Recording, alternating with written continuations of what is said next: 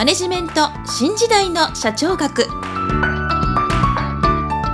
こんにちは。中小企業診断士の六角です。今回はマネジメント新時代の社長学の第49回をお届けいたします。今回のテーマは経験曲線です。もし私の著書使いでわかる経営の基本一番最初に読む本をお持ちの方は112ページ第5章第6節経験曲線の活用をご参照いただきたいと思います。それでは本題に移ります。前回 PPM について説明いたしましたけれどもこの PPM というのは経験曲線という考え方と深いつながりがあります。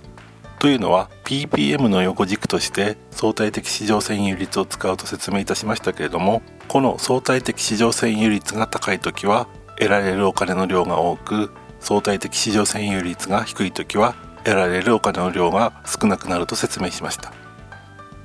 前回これについてはあまり深く説明しなかったのですけれどもなぜそうなるかということはこの相対的市場占有率と得られるお金の量は経験曲線の考え方に基づくものです。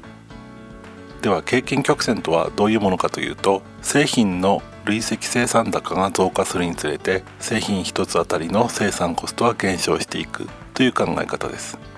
そしてこの経験曲線による効果を経験曲線効果と言います。経験曲線効果は累積生産量が2倍になると生産コストは20%程度減少すると言われています。このコストが下がる仕組みは明確には証明されていませんが生産を繰り返すことで習熟度が高まったりノウハウが蓄積されたりすることで生産コストが下がると考えられています。それでは製品単価1000円。1個あたりの生産コストが800円の製品を例にこの経験曲線効果について考えてみたいと思います。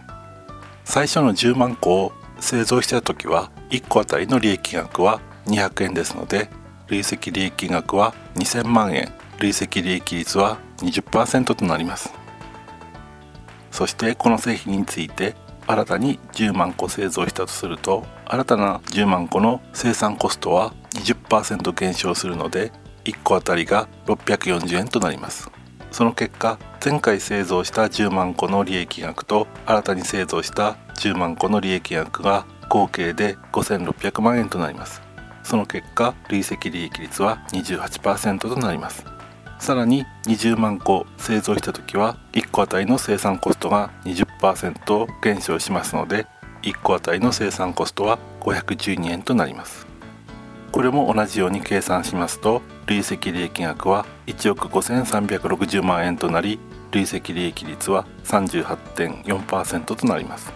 このように累積生産高が多くなれば1個あたりの生産コストが下がるため累積利益額は増加し累積利益率も高くなります。したがって累積生産高を多くするとコスト面で有利となり競合先との競争でも相対的に有利ということになります。ところで累積生産高が多い会社は市場での占有率も高い会社ということになります。市場占有率の大きい会社はコスト面での利益が大きく流入する資金の量も多くなりますので市場占有率の大きい会社はコストでの利点を生かしさらにシェアを高めるという好循環を生み出すことができます。このようにして市場占有率の高さは得られるお金の量と相関関係があるということがわかります。以上今回は経験曲線について説明いたしました。次回はポーターの基本戦略について説明する予定です。なおこの番組ではリスナーの方からのご意見ご要望ご質問などについてお受けいたしております。もしお寄せいただけるという方は Twitter アカウント SHACHOUGAKU 社長学をフォローしていただきダイレクトメッセージなどでお寄せいただければと思います。